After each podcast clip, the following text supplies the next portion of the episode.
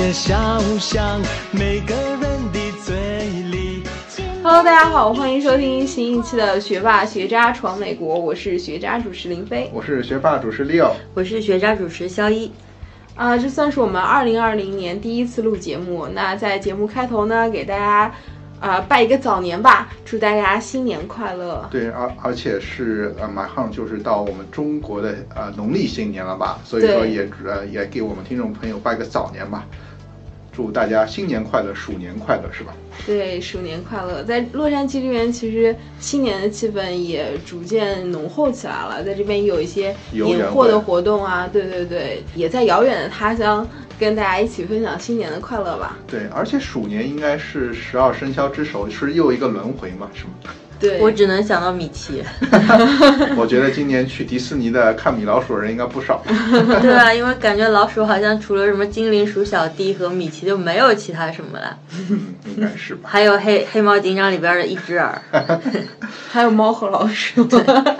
哦，对，还有 Tom and Jerry。对，所以回到主题的话，我觉得马上要过年了，我们就聊一些轻松的话题，是吧？啊，那轻松的话题就聊一些，嗯，我们有可能去年我们的一些娱乐活动吧。对，做一个盘点嘛，就是像我们这种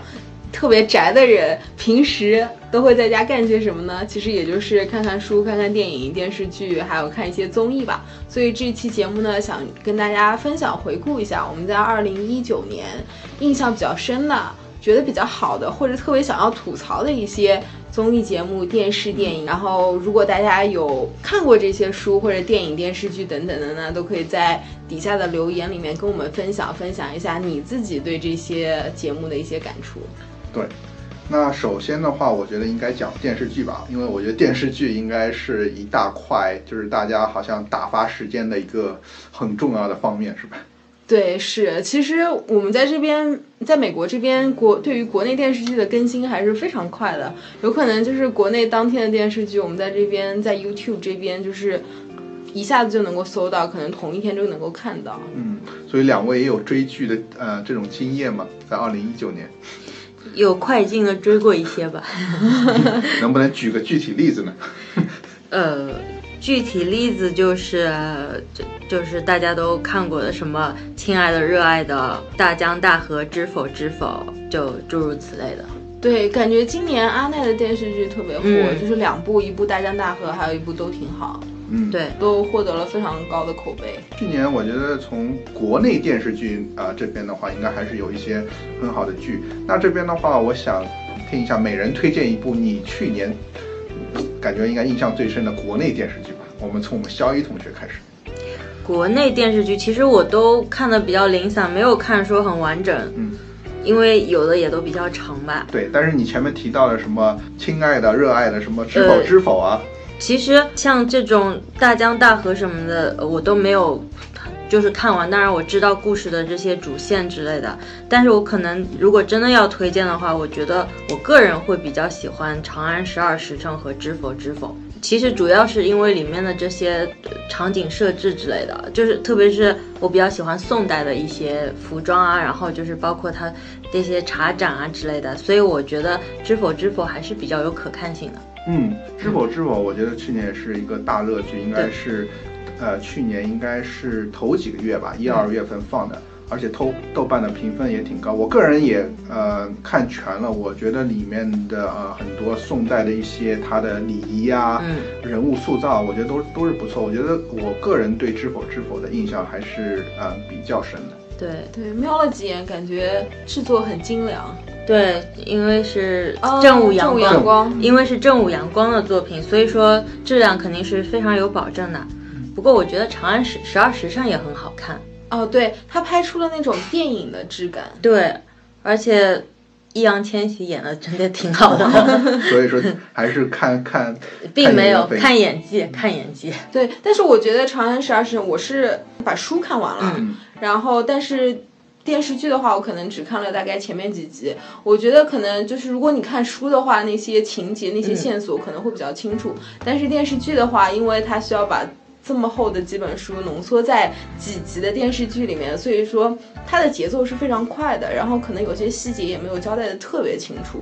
所以我觉得电视剧可能很难就是从逻辑上把这个故事非常的理解清楚吧。对。对，对但是从它的电影工业上，有可能就开创了这种电视剧的像中国的一个工业化的吧，因为它很多制作精良，把一个整个大唐的盛世给体现出来。我觉得，呃，也是一个工业化很高水平的，就是国内电视一个工业化的一个代表吧。对，而且也可能是网剧就是开创了一个新的时代，因为之前一般都是大的电视公司啊，或者是影视公司来制作这些呃比较大规模的一些电视作品，但是现在就是那些网络媒体或者网站，他们能够操刀制作这些对呃非常大规模、大制作的电视对，视。应该是优酷当时制作的。对因因为一般的话，像《长安十二时辰》用了呃，应该是非常大的流量明星吧。一般这种流量明星的话，好像去年扑街的比较多，但是易烊千玺竟然 hold 得住，让这部剧还是嗯、呃在豆瓣上评分竟然有八点三分，我也是非常吃惊的。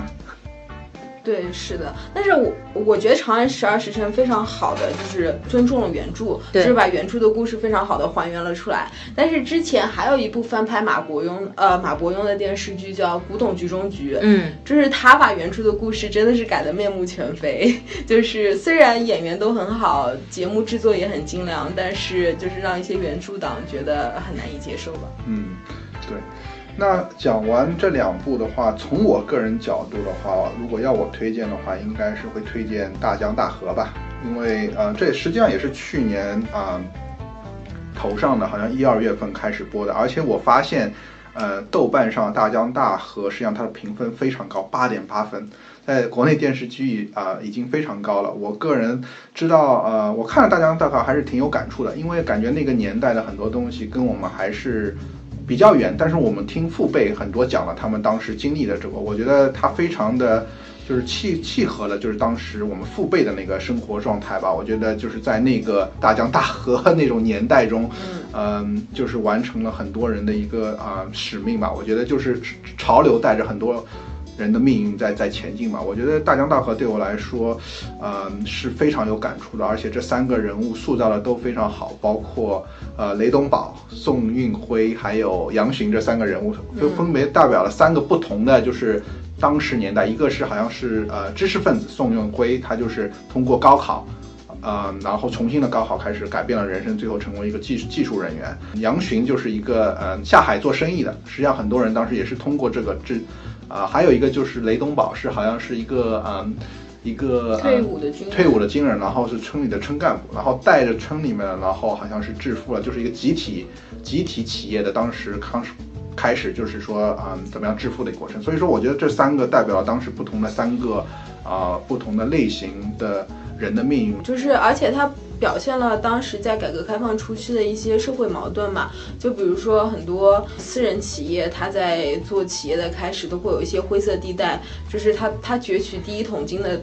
途中可能都会有一些企业的原罪吧，那在这部电视剧里面也反映出了那些原罪。还有就是当社会主义和和市场经济就是发生冲突的时候，电视剧也很好的表现了那些冲突，以及当时卷挟在那些冲突当中的人的挣扎吧。对，因为当时的话发展的话，很多还是像应该说就是摸着石头过河，很多还不是很完善。但是从这部剧看，我觉得还是很好的体现了很多我们不知道，我们这个年就是我们这个呃时代不知道的一些情况吧。我觉得很真实的反映了。嗯，对，是，对，但你不觉得杨巡很，就有一很忧伤嘛？就是，就可能他一直好像做生意，但是又错过了自己的就是另一半啊，或者是家里啊，对，是的，所以感觉这个角色就比较忧伤。我不知道为什么看到这个电，呃你们说到这个我就想到他。对，但是实际上另外两个角色宋运辉啊，包括雷东宝，我觉得商场上或者在工作中非常成功，实际上在生活中也是有很多曲折嘛，特别是像雷东宝是吧？对，是是比较曲折，可是杨巡就是好像就有一种这样的忧郁，就一直都是有一种好像很忧郁的感觉。嗯，对。所以说，你可以看出这三个人物都深入人心，他们每个人都代表了他们这个阶级的一些苦恼啊，一些对，很立体，没有一些人是特别积极正面，没有阴暗面的，其实都有那些挣扎和痛苦。对对对所以说，我觉得，而且这部剧也有很多像这种老戏骨在里面，我觉得真的是塑造了很多很好的角色。我现在很多角色，我觉得虽然是配角，但是还是呃能记住他们。所以说，我是觉得这部剧还是非常好的制作吧。对，其实它应该有上中下三部，所以很期待今年出的第二部。对，好像我记得《大江大河》还是有呃还是也有书吧。对，叫《大江东去》，阿奈出的，它有上中下三部曲。呃，我们林飞同学都读过了嘛？啊，对，我是大概两三年之前读的吧，觉得写的非常好。嗯，感觉我们两个是看电视剧，林飞同学都是 从书中看原著是吧？没有，我都看了，比较闲。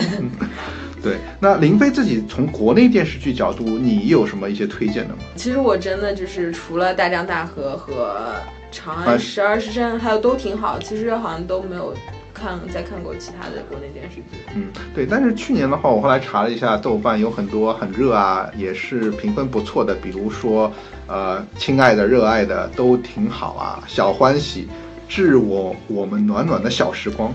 这这这是不是都是那种舔虫剧的感觉我觉得我可能年纪大了，没有办法接受。是啊，我感觉我看了一下开头，我就觉得好尬，然后我就会关掉。对，我没有办法再接受那种偶像剧和对甜宠。而且感觉就是 根本就没有智商，对，就想说你的智商呢，这是一个正常人会干的事儿吗？对，但是你想一下，就是每天工作这么累，回去看一下这种不用 呃烧脑的电视剧，是不是会非常好呢？像什么《致我们暖暖的小时光》，老这是什么老老实说，我看了这个剧，我压力更大，我还是回归一下我的智商吧。嗯，？OK，对，听上去好像都是甜宠剧。那除了甜宠剧，实际上还有一些古装剧，实际上去年也非常呃成功，像《陈情令》好像非常非常火。呃，还有一些像那个啊、九州缥缈录，还有一些就是像现在的嗯、叫啊、庆余年，感觉这些好像古装剧，实际上他们的那个市场也是非常好吧？还是有点接受无能。对，就是说，其实还有更好的选择去去看更其他的剧吧。嗯、这些剧而且还特别长。对，嗯，是对，所以说从国内剧角度来说，我们有可能也是看一些比较有代表性的啊、比如说《大江大河》啊，《知否知否》，就是能代表一些就是当时一个时代的一些东西吧。对，我希望能看一些更反映现实的一些剧吧。我觉得我现在就是看电视剧的口味越来越跟我父母靠拢。我是觉得说，我比较喜欢这种剧情紧凑，然后发展的比较快的，可能就是一些美剧啊、英剧之类的。嗯我没有办法再接受说我在看电视的时候要快进无数次，然后没有就已经可以猜到结局之类的，我就不太想看。嗯对，嗯，嗯，感觉两位都不太看这种甜宠剧。就感觉比较浪费时间。OK，讲了这边国内的话，电视剧我觉得呃，像美剧啊、国外剧，实际上也是个很大的一个部分。那我们就讲一下去年二零一九年，两位有没有推荐，就是美剧上面有一些就是比较好的代表？其实美剧每年都有那么几部很神的剧，我我喜欢美剧其实蛮多的，包括就是《亿万》，父嗯，《亿万》这个真的是超级棒的一个剧，可能它在我心心里跟感觉跟原球《权力的游戏》是可以相对等的。然后原来《黑镜》也很棒，可是我不知道它它自从经过那个什么 放飞自我的尝试以后，就感觉再也拉不回来了。还有一部剧我我是比较喜欢的，就是叫《早间新闻》，呃，嗯。晨间新闻，就是现在的剧都已经开始转向就是女权了，各种大女主，包括《致命女人》也是，但真的非常好看，就强烈推荐。对，这些都是我比较喜欢的。那早间新闻的话，为什么能吸引你？早间新闻其实 就是他讲的那些东西，你感觉说哦，可能是 Me Too 的一个延伸。你刚开始看看就觉得不觉得什么啊，本来就就这不就是 Me Too 的一个反应嘛？但是它其实有很大的反转，然后中途也有反映说，就是这些参与的人，Me Too 就是说是发生在一个人身上，可是你觉得周围的人就没有没有过失、没有罪吗？就是他会描述抓到这一点，我觉得苹果，嗯，苹果这个这一次有这个尝试是真的很不错的，就是挖边上的这个人，嗯，对，所以我还是觉得说这是一部非常好的剧，虽然就是 Jennifer Aniston 她演的有一点就是太过了，因为她一贯的那个嘛，就《好友记》呃《老友记》里面，她一直都有这个毛病，但是我觉得也不妨碍就是这一是一部好剧。嗯。嗯，是。我我没有看过这部电视剧，就是大大概的故事它大概的故事就是说，就像你知道，就是呃，就类似于每天早上有一个很固定的，就是说什么晨间播报或者是你好中国之类的，对。就是早上新闻节目。新闻节目，然后他会是全国有名的一个，然后他们有一对搭档，就是通常是一男一女嘛，嗯。然后这个搭档就搭档了好多年了，十五二十年吧。他们一直都在同一个岗位，结果有一天这个男的就被人家报到那个 Time Magazine，就说这个人是 rape 过其他的女的，就是对性侵过其他的女生，然然后呢，他就会被他就直接被 fire 掉了，就被炒掉了。结果这个女的就只能自己主持了那一期的节目。大概来讲说，这个男的就觉得说我没有问题啊，我只是他们自愿的，我并没有强迫他们。对，然后这个女的呢，就嗯当然马上她就觉得说，哦，呃，这是不对的，这肯定是要划清界限之类。可是你觉得他这么多年不知道这个事情吗？就是好像感觉循序渐进，一直在慢慢挖出来，包括就是整个编导负责这个晨间播报的。嗯，呃，这个负责人，包括他的上级，也也有做各种各样的事情。中途还出来一个小地方的一个播报，因为他这个人就是是一个新闻播报者，但是他很容易激动。就那天他可能心情不太好吧，嗯去一个煤矿的地方就去采访那种抗议的时候，他正好就是他同事举摄像头的这个人被推倒了，就。不小心被推倒，结果他很生气地冲过去就说：“你知道你自己在干什么？你知道矿的呃危害有哪些？什么失去工作啊之类，就是他不知道的情况下就在这里 protest protest 就在反抗，然后他就反问了他好几好几个问题，他都回答不出来。但是因为这个 so social media 社交媒体，他就在推特上一下就火了。结果这个节目呢，就是晨晨间播报、晨间新闻这个节目，正好缺一些焦点，就是让把他们从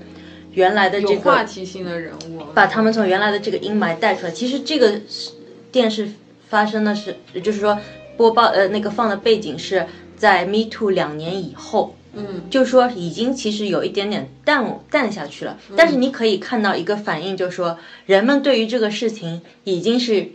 就觉得说哦又一起。然后他们可能有点麻木，有一个新的过来，有一个新的东西过来的时候，就把这个事情淹没掉了。嗯，所以你也能看到这些现象，就是说 social media 带来的影响。所以我觉得它里面东西实际上是蛮多的，了很多话题，而且嗯中途还有，就是我不想剧透太多了，你可以自己看，反正后面还有一些反转。嗯就我觉得这是一部非常棒的电视剧，而且我很期待第二季。嗯，感觉很有意思。从我个人的话，我觉得去年印象比较深的话是，嗯，一部电视剧叫《致命女人》，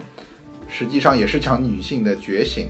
然后好像豆瓣评分也非常高。我觉得这个的话应该是去年一个非常热门的电视剧吧，而且它的制作也是非常精良，是同一个屋子的三个不同时代的女女性吧，一个好像是呃非常早的四五十年代吧，然后是七八十年代，然后一个现代，然后三个呃女主加上和他们三个、呃老公之间的一些一些事吧，然后反映了这三个应该是一些女性的一些思想的觉醒吧。我觉得有可能跟我们肖一同学讲的一些女女性的话题在，在去年实际上应该是非常热门的。然后这部剧我觉得应该是值得一看的，因为有很多包括女生的一就是女性的一些就是。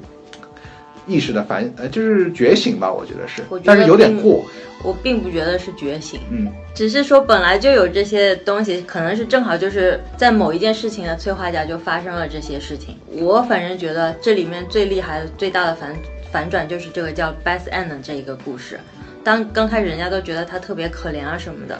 对，但是我觉得百依百顺的一个，对，但是他后来做的这个事情就，嗯，我觉得有点太戏剧化了，可能跟生活不是那么接近了。就是像新闻的这，像早间新闻这个还是有点区别。但是这个剧在国内特别火啊，我觉得是不是国内的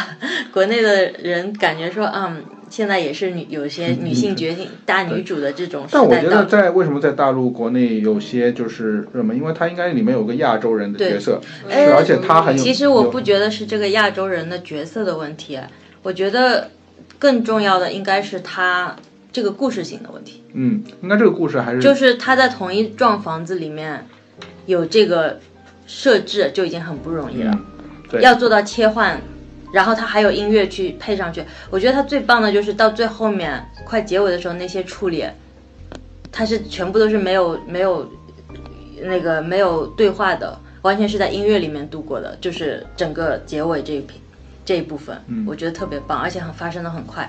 对，而且就是像你前面说的，美剧就是节奏非常快，没有拖泥带水，然后感觉一气呵成那种感觉。而且它里面的小人物也很棒，就比如说 Beth Ann 的那个邻居，就两个邻居其实都还蛮出彩的，有一个就是家暴男，另外一个就是他老婆是一个意大利的，有点像黑手党那样那个样子的女人。然后我特别喜欢那个角色，我觉得他好帅。对，对，所以这部剧我觉得如果没有看过的听众朋友，应该可以值得一看吧，叫《致命女人》，而且应该是真的是，如果看的话，应该是一气呵成的。学霸学渣闯美国，海外游子的大本营。我们用最真实的声音，带你领略美国校园的精彩纷呈，揭秘北美职场的苦辣酸甜，洞悉美帝最前沿的资讯视角。不管你是学霸还是学渣，我们期待和你一起成长，一起寻梦，一起闯美国。另外一部就是去年实际上很多人都非常期待的一个美剧，但是最后啊呃它的评分非常低，就是《权力游戏》的最终季嘛。对，这个是史上最大烂尾。对我们肖一同学真的是是不是有点失望呢？哎，我真想变成那条龙，把那两个编剧给喷死了。对很多人，我觉得后来的话，很多人就建议他们重拍，因为这么好的一部剧，真的对是最后的话，真的是有些烂尾的感觉。可是重拍也很困难，因为这个标杆已经在那里，而且谁愿意花这么多钱啊？就是说你要把所有的人再招进来，再只是拍这个结尾吗？还是说你就是你说整个剧都重拍？应该是一个结尾吧，就很多人建议，但是感觉算了吧，我已经被伤到了，我不我不愿意再去想这个事情。所以其实作者还没有写完那本书，没有只不过是编剧就是凭着他们自己的思路把这个故事结尾了。对，就还是等作者把这个书写完吧。对，所以说，但是，呃，我们讲了这边《致命女人》，包括新闻的啊、早间新闻啊，权力的游戏》，实际上美剧真的有很多很多高分美剧。你看豆瓣，实际上美剧的评分都非常高。去年有部神剧，实际上我个人是没有看过啊，叫《切尔诺贝利》，九点六分。唉，这么悲伤的剧，我是我我不太喜欢看这种很灾难的东西，气的对，对我也没我没有太大勇气看这个。对，所以说，但是我觉得，嗯，总体来说，美剧去年还是有很多好的，所以说，我觉得听众朋友如果想看的话，可以从这些剧里面啊，慢慢啊，慢慢开始看吧。那讲完国内电视剧，呃，国外电视剧，然后我觉得，呃，一大呃，另外一大块实际上就是综艺节目。我觉得综艺节目应该是我们呃快乐的源泉吧。我觉得很多时候像周五下班啊，如果很多人回家的话，觉得综艺应该是第一选择嘛，因为感觉可以非常轻松。那去年实际上有非常多的综艺节目，因为包括各大电视平台，然后我们的那个视频平台，腾讯、优酷啊、爱奇艺，实际上有非常好的。那我觉得各位像林飞同学，呃和肖一同学应该看了不少综艺吧？综艺的话有什么好的推荐的？呃，我除了看《乐队的夏天》比较投入，其他其实都还好，都没有看特别多。嗯，那我们林飞同学呢？呃，我觉得我我可能一直在追的就是脱口秀大会吧，因为嗯去年放了第二季，我觉得第二季的那个质量还是挺不错的，里面有非常多我喜欢的脱口秀演员，呃，比如说呼兰啊，啊、还有比如说张博洋啊之类的，然后我就觉得他们的段子其实很多东西都可以跟自己的生 就是个人生活联系在一起，然后听到他们讲的一些笑话或者吐槽的一些内容，都感觉非常有共鸣。就是其实生活当中还是有很多无奈的，但是就是看你用怎么样的态度去对待这些无奈吧。有时候把它当做一个笑话讲出来，也是一种生活的解药。嗯，对，是。那说到脱口退呃脱口秀大会的话，我觉得呃相似的，比如说就是嗯吐槽大会啊，或者奇葩说这两部，呃你们两位有没有关注呢？嗯，原可能在早早几年感觉看的话还挺有意思的，现在就感觉，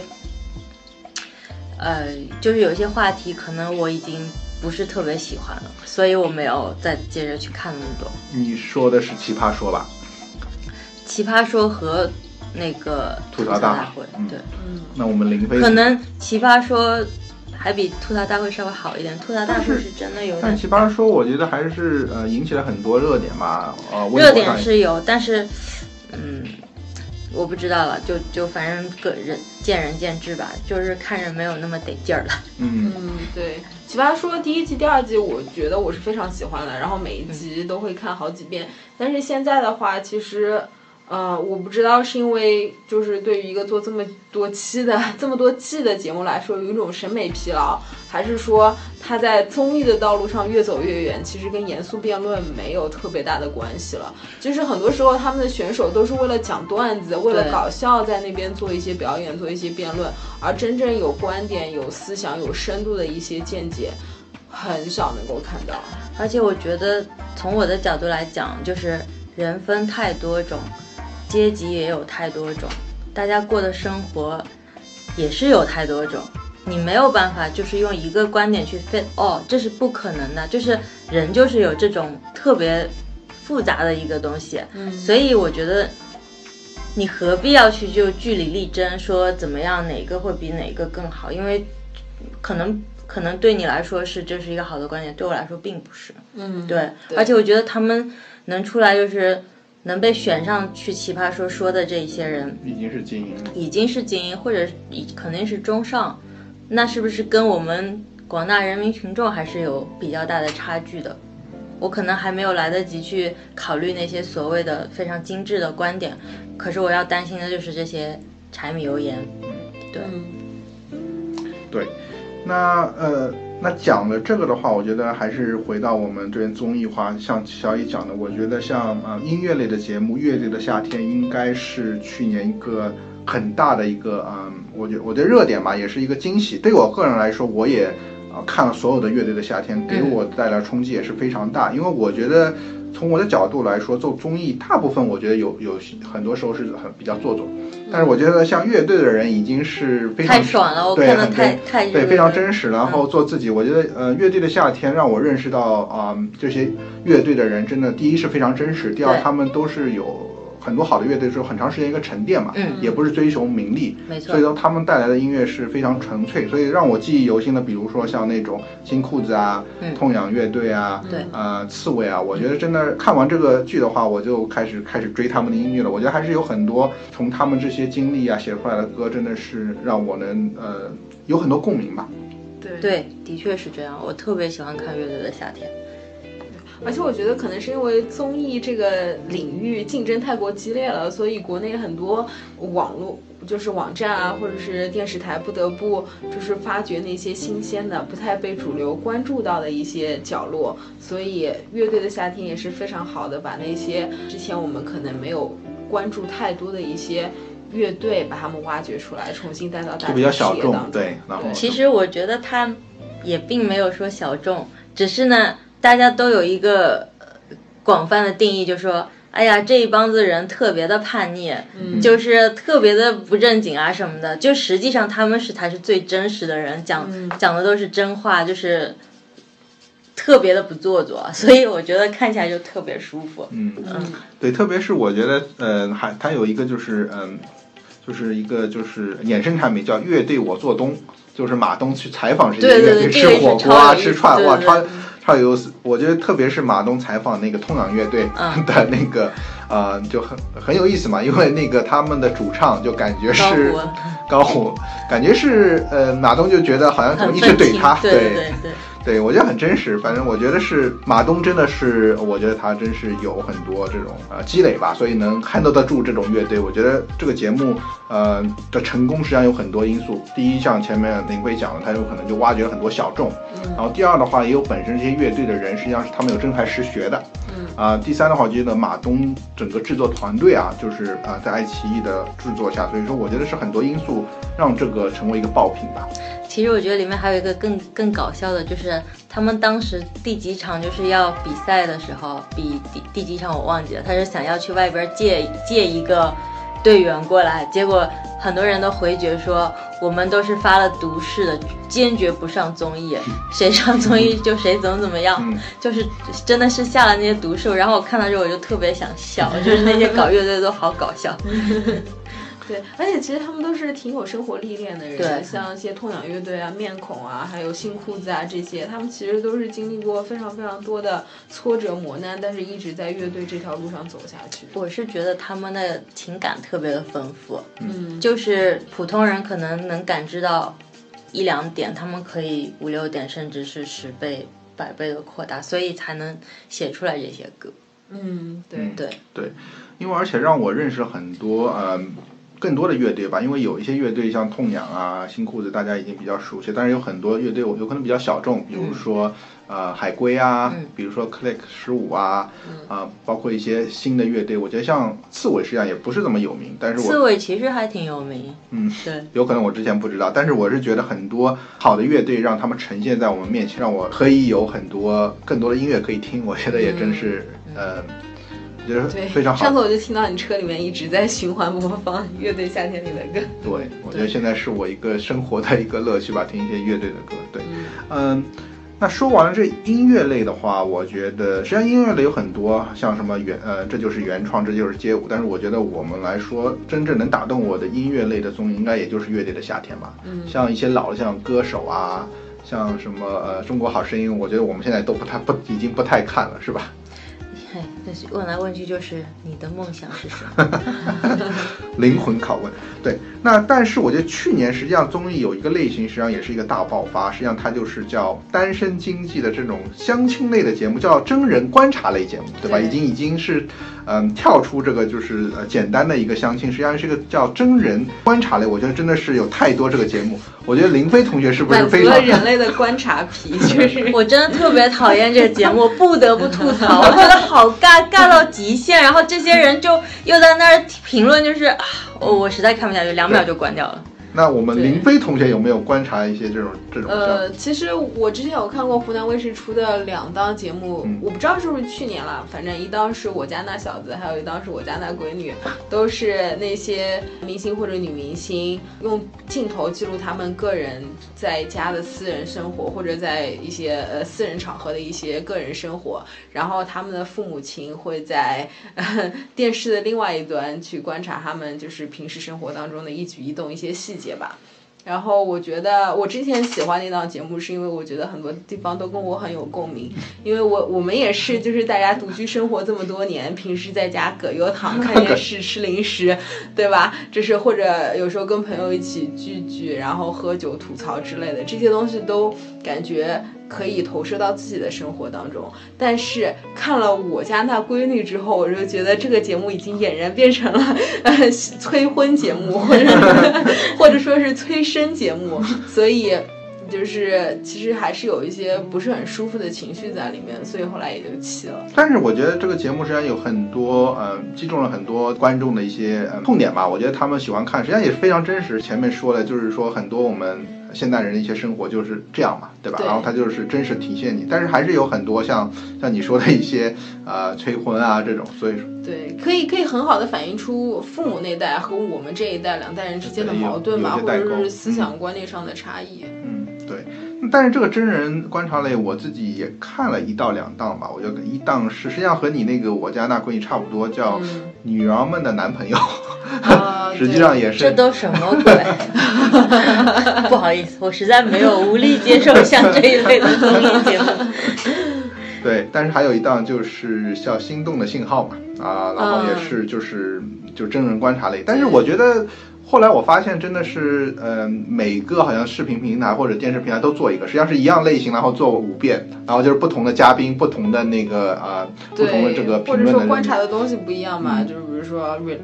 两个人的两性之间的关系啊，或者说是家庭生活、个人生活等等。对我看见我们肖一同学的脸已经开始 哎，这等无聊的节目是怎么想出来的？但是好的地方是，我觉得有时候真的就是你思想比较累的话，看这种呃感觉不用太多思考的时间还是挺有意思的，特别是一些就是呃明星观察吧，有一些对。但是真人观察类，我个人有一档节目我是非常喜欢，实际上现在还是在啊、还有一些在播叫《令人心动的 offer》，嗯它是讲一个律师类的一个，我觉得这个实际上有点像我们当时有可能进入四大那个感觉，就是从一个小的这种实习生啊，然后不好意思，我觉得这个节目简直是不是真实的状态。我们在那个干活的时候，连你觉得连口水都喝不上的那种忙，他这里有体现出来吗？他们也是要准备到挺晚的吧？凌对但是问题是我觉得这个根本就不是真实的状态。也也就是你不可能完全真实嘛，但是我觉得相对的有一些展现了我们当时进一个就是说一个，呃，他们是律所，我们是会计事务所这种感觉，我觉得跟我当然当时有一些些类同，所以说当当然我也明白了，嗯可是我觉得现实的生活中就是说，你要的那个打的复印机，你都要搞好久呢。就是就类似于这种刚开始工作的话，都会有这这些的，就是他可能选择性的拍拍一些比较高大上的东西。啊就是刚开始谁会跟你说，你把这个 partnership agreement 读一下，这这什么鬼？我都没搞清楚东南西北，我还读 partnership agreement，就这个不太那什么，对吧？对，但是他还是要追追求一些就不可能呃，可看性，对他要注重很多，但是我个人觉得还是对我来说是有一点，就是说有可看性嘛，所以说我觉得个人的话，我会建议就是说啊，令人心动的 offer。那讲了这个类型的话，还有一个类型的话，去年也是非常多，实际上叫旅游综艺，就是讲了很多出去旅游的包。然后其中一档我觉得是比较好看的，叫《奇遇人生》。嗯，是阿雅主持的，就是她每每一期会和一个不同的嘉宾去一个新的地方去体验人生吧。啊，实际上我觉得这一档节目的话，我是非常喜欢看，特别是有一档是他和嗯朴树去古巴，哦，这个我看过，这个我喜欢，因为朴树特别真实。对，对，然后朴树的话，我觉得，呃，对他他应该是非常真实。比如打个比方，在乐队的夏天中，好像他录到很晚，然后说我要去睡觉了，然后把所有人落下，他说到点了十点，然后回去睡觉了。然后马东也无语，就是朴树一个非常真实人。然后像朴树，呃，去这这期节目非常就是去古巴，因为古巴也是一个呃有一些音乐的一些起源呐、然后当时非常纯正的一些音乐。然后我觉得朴树把一些个人的一些经历啊融入到这期节目中，我觉得我还是挺喜欢就是奇遇人生的嘉宾都非常真实，然后呃也能看到当当地一些文化。然后实际上还有很多这种啊、旅游节目，包括什么有一个节目就是说漫游记。好像是呃钟汉良是吧？哦，特别尴尬。哎，我我记得钟汉良好像是我们林飞同学以前的偶像是吧？但是这个不得不说，在这个节目里特别尴尬。为什么呢？我感觉他去的地方都很美啊。不，我觉得他可能他性格不是特别适合参加综艺吧。嗯，对，比较或者不适合这种类型的综艺，他是比较那种沉沉闷的或者内敛的、安静的一种。对，要综上这种综艺应该有可能闹腾的比较对，会比较对。除了这个，还有很多像小小的追求啊，还有呃很多就是其他的旅游类。我觉得旅游类应该也是去年一大类。那除了这一这一些的话，我觉得像其他的有一些类型，比如说去年是综艺节目中分数最高的，我不知道两位有没有看过，我个人是看了一点点，叫《忘不了的餐厅》。没看过。对，实际上这期节目是一个呃黄渤啊、他主持，实际上是一个老人的一个节目，就是说他请了很多呃老人，然后去去服务，但是他就是让我们，他要达到一个宗旨，就是我们要关心这些老人，因为有有好像几个老人他们是有一些啊、呃、小。感觉像有健忘嘛，就是有可能他的记忆只能停留在一天，嗯，所以说他们实际上，因为我觉得现在老龄化也是一个趋势嘛，所以说这个电影实际上是让我们去记住，在这个时代中，这批老人他他们是需要被照顾的，需要被关怀的。然后就是黄渤他带着这批老人去开一个店，然后展现了这些老人的一些就是喜怒哀乐吧，然后他们一些故事，我觉得他是感觉是。嗯，打中了很多人一些点吧，因为我觉得老龄化这个是一个趋势，然后我们个人对老对老人的一些关怀实际上是不够的，我个人觉得，因为这个社会的总整个一个还是偏重于这个年轻年轻人的节目，忘不了的餐厅实际上是给我们是一个非常好的一个切入点嘛，觉得在老龄化的社会中哪些东西有可能以后这是一个需求吧。哇，这个我还挺想看的。对，然后评分非常高，我觉得也是非常。呃感动吧，有很多好的情节。我个人因为它的豆瓣评分已经是九点二了，嗯因为你觉得豆瓣是要上八分已经很高了，它是九点二。我觉得这个是有很多感人的一些东西在里面，而且我觉得老人实际上是被我们这个时代遗忘的，但实际上他们帮我们整个社会都做了非常大的贡献吧。对，嗯嗯，然后的话还有一些就是像体育类的节目啊，就是我不知道两位有没有注意，就是那些打篮球的节目。所以说我我个人看了有一个叫《篮板青春》，因为我个人实际上非常喜欢打篮球，他就是把一些高中的一些一些男生啊聚集在一块儿，然后去组组成一个球队，然后去跟日本的一些球队比赛。实际上你们可以看作一个是一个真人版的一个啊灌篮高手。然后他们打的那个日本的队，就是那个就是感觉像樱木花道那些原型，在日本的一个球队，就是上王工业队啊。然后就感觉，然后把中国的一些年轻人都聚集起来，实际上有很多故事嘛。你想一下，十七八岁的这种年轻人，然后把他们聚集在一块儿训练，然后说你们要达成的目标目标就是你们就是樱木花道，你们要去挑战日本最强的山王工业队。然后，然后当中有很多故事。啊、我就能让我回忆起很多我当时就是年轻啊洒汗的那种，就是十七八岁，你知道高中生的那种青春年华吧。我觉得我这这部剧我是从头追到尾，我是感觉呃非常真实，因为《灌篮高手》是一代人的一个 一个回忆，然后它是真人版的《灌篮高手》，嗯然后就一步一步看着这些球员成长，非常好，而且这些球员也不都是职业的嘛，就是一些普通的球员。我觉得这个篮板青春，实际上我觉得腾讯还是这档节目做得非常成功。所以总结下来，你可以看到去年综艺节目真的有很多类型，音乐类的，有这种辩论类的，有的真真人观察类的，有相亲类的，有催婚类的，然后又有这种老人类的，有旅游类的，又有体育类的。所以说，看到我们现在国内的综艺真的是无奇不有。嗯，两位是不是对我们这个综艺节目是不是已经看不过来那种感觉？怎么说有点多，真的有点多。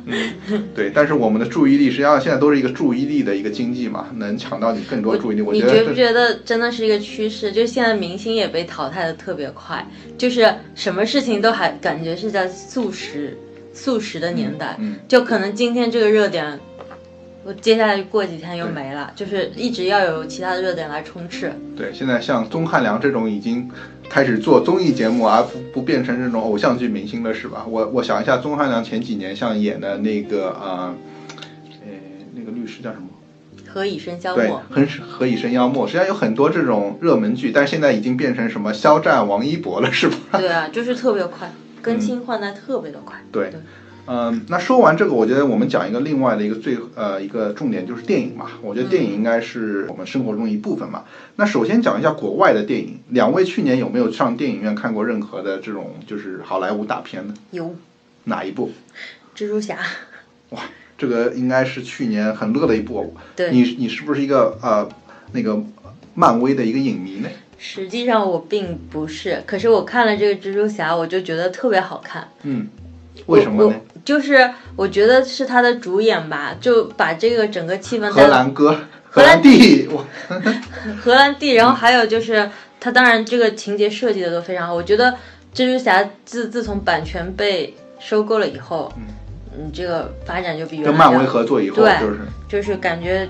发展就好了很多。我我还是觉得说下一部出来，我比较乐意想要去看。嗯，我个人看的话，实际上也是漫威，因为我对漫威还是有个情节，看的就是呃，漫复仇者联盟的一个终终极之战嘛。那我觉得这应该是去年的一个大热点，应该所有漫威迷都会看的一个致敬的节目，因为我跟我们这一代一起成长的那些嗯、超级英雄都退都退休了，包美国队长，包括雷神。嗯，包括钢铁侠都退休了，是不是？我觉得也是有些伤感，因为他们是我们一代人的一个青春回忆吧。哎呀，总有人要退休，总有人会起来，就像荷兰弟不就来了吗？嗯，也是啊，这正是我们乐队夏天，我觉得就是刺猬里面一首歌说的是，呃，有人正老去，但是总有人年轻嘛，实际上就是这个这个概念，应该也是一个生命的一个轮回的概念嘛。对。对但复仇者联盟，我觉得应该也是真的非常好看嘛。嗯，从情怀和制作上。是的，那我们那个还有另外一部电视剧是呃电影，实际上我们看了叫《绿皮书》嘛，实际上我们当中有一个节目也讲了《绿皮书》，我觉得应该是去年一个经典的一个电影吧。这个这部电影我好喜欢。嗯，对，对，所以说如果这季我们就不多说绿皮书，如果想知道绿皮书的话，听呃听众朋友可以听我们之期呃之前的一期节目讲绿皮书的呃，我们觉得一期节目都是讲了绿皮书的一些经验，我觉得这部剧真的是非常推荐吧。那我们林飞同学去去年有没有看一些好莱坞大片呢？呃，我觉得我可能印象比较深的两部，第一部就是小丑 Joker，、然后第二部就是韩国的电影《寄生虫》Parasite。哦我也我们也看了这个，对，对，啊、是挺震惊的。对，就分别说一下我的感受吧。第一个小丑，我觉得那部电影就是真实到让我很难相信它是通过漫画而改编的一个电影，它感觉就像一部真实描写真实生活的一个电影，就是而且它的角度非常神奇，就是没有人生下来就是坏人，那坏人究竟是经历过一些什么样的事情才逐渐变成一个坏人的呢？那部电影就是非常深刻的。呃，告诉我们是这个社会或者说命运是怎样一步一步把人推向罪恶的深渊的。嗯，对，这部好像去年真的评分也很高，也受到很多热议。嗯，对，而且我觉得演员的表演也非常的精彩。然后第二部《寄生虫》的话，我知道这部剧评价都很高，然后还获得了不少的奖，但是我本人可能没有太看懂这部电影吧。我不知道小雨你看了之后感觉怎么样？我是觉得说他，可能我的理解也是比较浅显吧，嗯因为这一家人本身他可能被社会就看作是一个这种底层寄寄生虫的存在，可是它居然还有一个更。更深层的那种，就是这这么直观的表达，就是它真的是寄生在那个地下室里，对。就让你觉得说天哪，这个事情居然也存在。可是你要想，为什么会有这样的寄生虫，就让你反思，甚至于说，在危急的那个时候，他居然还会嫌弃，就是他那个这些穷人身上的味道，就是说，好像味道是一个。我看完这个电影，我就在想说。我身上有没有什么特殊的味道？因为你就觉得说很恐慌，到底就是人到底是以什么样的情、什么样的状态来，或者是标准来判断，到底你是一个穷人，一个富人，你在这个社会是一个什么样的角色，是什么样的地位？为什么会有这么样多的定义？就是为什么嗯有一些人就要天生就这么，就是说生下来就是在一个穷的家庭，要去住这些地下室，然后要被水淹，要去呃，就是有那些蟑螂啊、虫子要去蹭 WiFi，所以我就觉得说，天呐，这这个电影让你反思的太多了，就是他们这么直观的一个。为什么住在这个地下室里面，他还居然他就愿意，他就不想要去面对外面的世界，这么复杂的一个社会，他就愿意在里面，就是天天他老他他他老婆给他送点吃的，然后没有人发现他的存在，直到老老老去就是死掉的那种。我觉得特别悲，特别悲伤。嗯，对，甚至于说，其实可能就是这一家人，他并也并不是坏人，就是这一家就是骗骗了那个他的那个雇主，家里人都到那边去上班了嘛。但是问题是，他就是被这一句话激怒了，就在那一个瞬间下面，他没有办法去承受，说我就是这个社会的底层，我有身上有这种抹都抹不去的味道。你在这样危急的时刻，居然还会去注意到我这个味味道，就是说，就是抹不掉的一个这种底层的象征。我也不想向我的命运屈服，我就给你捅掉了这一刀。对，其实那一刀对让我一直很难理解，说为什么会在这么危急的时刻，他还是会去杀这个人，因为这个人其实可能正要拯救，对正要救他的女儿，不是吗？我知道，但是他特别的愤怒，就是因为他，因为这个味道是贯穿了好几次嘛，就是说，好像提在电影里面提到好几次，你可以回去看一下，就是它就是一种穷人的这种穷酸的味道嘛。我不知道怎么怎么解释，但是可能后来我我又反思了，就是你看我们走的很多的地方，就是包括我之前坐过一辆绿皮火车，就是车上人满为患，我从来没有就是去坐过这样的春运的火车。可是你知道有一些人身上的味道是让你无论如何也受不了的。难道说的是我们印度小哥吗？也不是说了，就是呃，我觉得这个电影还是真的是蛮有深度的，对包括他最后面自己居然藏在了那个地下室里面，对，去代替了那个人。对，去代替了那个人，就是说，就这个社会，你说他丧也好，他悲伤也好，就是哎，就感觉有一些自己无力改变的，没有办法改变的对，东西就像味道，其实不管你怎么样，你都没有办法改变那个味道。那与其没有办法，与其去改变，还不如我就离开这个社会，我就躲到地下室去。对对，所以这部电影去年应该也是影响呃呃受到很大的一个呃就是说关注吧。我觉得不只是因为我感觉一部韩国电影能受到一个全世界各大这种电影奖项的一个和全球个人，我觉得他还是应该是非常厉害的，而且是感觉他已经是跳出一个就国家的东西，他是跳整个的一个人性的一些思考。对，我觉跳脱了文化。得韩国，我也不知道他就是他那个社会，嗯，就是他特别喜欢拍这种社会题材的片子，然后也拍的特别好，就是这一点还是真的蛮佩服他们。对，因为作为这些亚洲国家要出圈得到呃主流媒体实际上是非常难的，所以说这部剧得到了就是这种大的电影节和全世界的一些认同，我觉得真的是出圈了。说明贫富差距真的是一个全球化的 问题。全球化，而且是贫富差距越来越大对，就并并且现在已经不是这种小的，而且阶层的固化可能真的是无力改变的一件事情吧。对，那呃，所以说这两部剧，我觉得呃，林飞是会建议我们啊、听众朋友去看吧，是吧？对，我觉得还挺推荐。当然了，我也喜欢另外一个就是比较轻松的《宠物的秘密生活二》因为就是养猫养狗的小伙伴应该可能都比较，其实大家都应该看多看一些这种轻松的啦，就是让自己可以笑一笑，然后比较放松一点。哦，我前段时间还看了那个 Jum Jumanji，一群小孩通过游戏进入到了游戏里的世界，哦，这个我我就是没有太 Kevin Hart 和那个巨石强森演的那部电视哇电影。对，像肖一说的和呃林飞说的，实际上去年迪士尼实际上有非常多的呃电影吧，《狮子王》啊，然后《星球大战》啊，然后《Frozen Two》啊。哦，对对对，对，我觉得真的迪士尼现在是呃一家独大嘛，实际上非常好的这个好莱坞大片。那说完就是我觉得好莱坞这些大片，实际上我们国内去年实际上有很多大片，实际上我真的是在美国的电影院看了两部我们国内的就是应该大片吧，一部叫《流浪地球》，另外一部叫《我和我的祖国》。对，《流浪地球》，我刚开始还想说，嗯，是真的好看吗？你们没有唬我吧？就是因为是中国第一部嘛。可是我后来看了以后，我就觉得说还是真的蛮不错的。对，对它的嗯，对我觉得各方面应该都是非常好，包括它的剧本啊，包括刘刘慈刘刘慈欣刘慈欣的这个。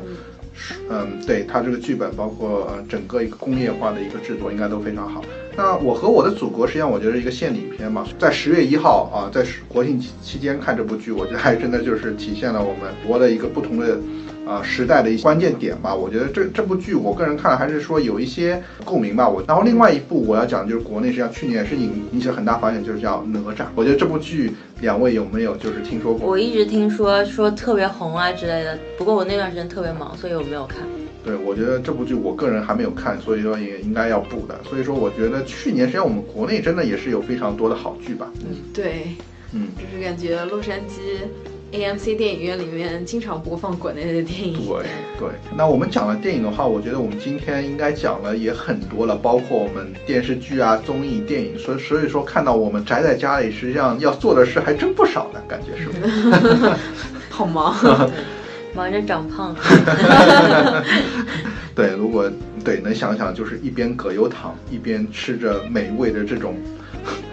垃食圾食品的，然后又看着这些 没有那么夸张啦，你们真的是好丧啊！对啊，现在真的是感觉有点，我个人感觉以前的感觉，以前电视剧、综艺啊、电影都没有这么多，感觉现在已经有我们的注意力已经不够了，是吧？已经不够看了，对。但是我也想通过就是我们这期节目吧，然后让我们听众朋友看到一个我们真实的，就是宅在家里的一个状况，看了哪些，然后也是给去年一个另类的总结，是不是？对，虽然身在美国，但是还是在一直关注着国内的综艺和电视剧。对，所以说也想通过这些电视剧和国内呃我们听众朋友分享一下我们这边的一些啊、生活吧。希望这期节目给你们呃带来一些欢乐吧。对，如果大家有什么其他的好看的电视剧或者综艺呢，也欢迎给我们推荐。对，好，那这就是我们这期的学霸学渣闯美国。每条大街小巷每个人的嘴里见面第一句话就是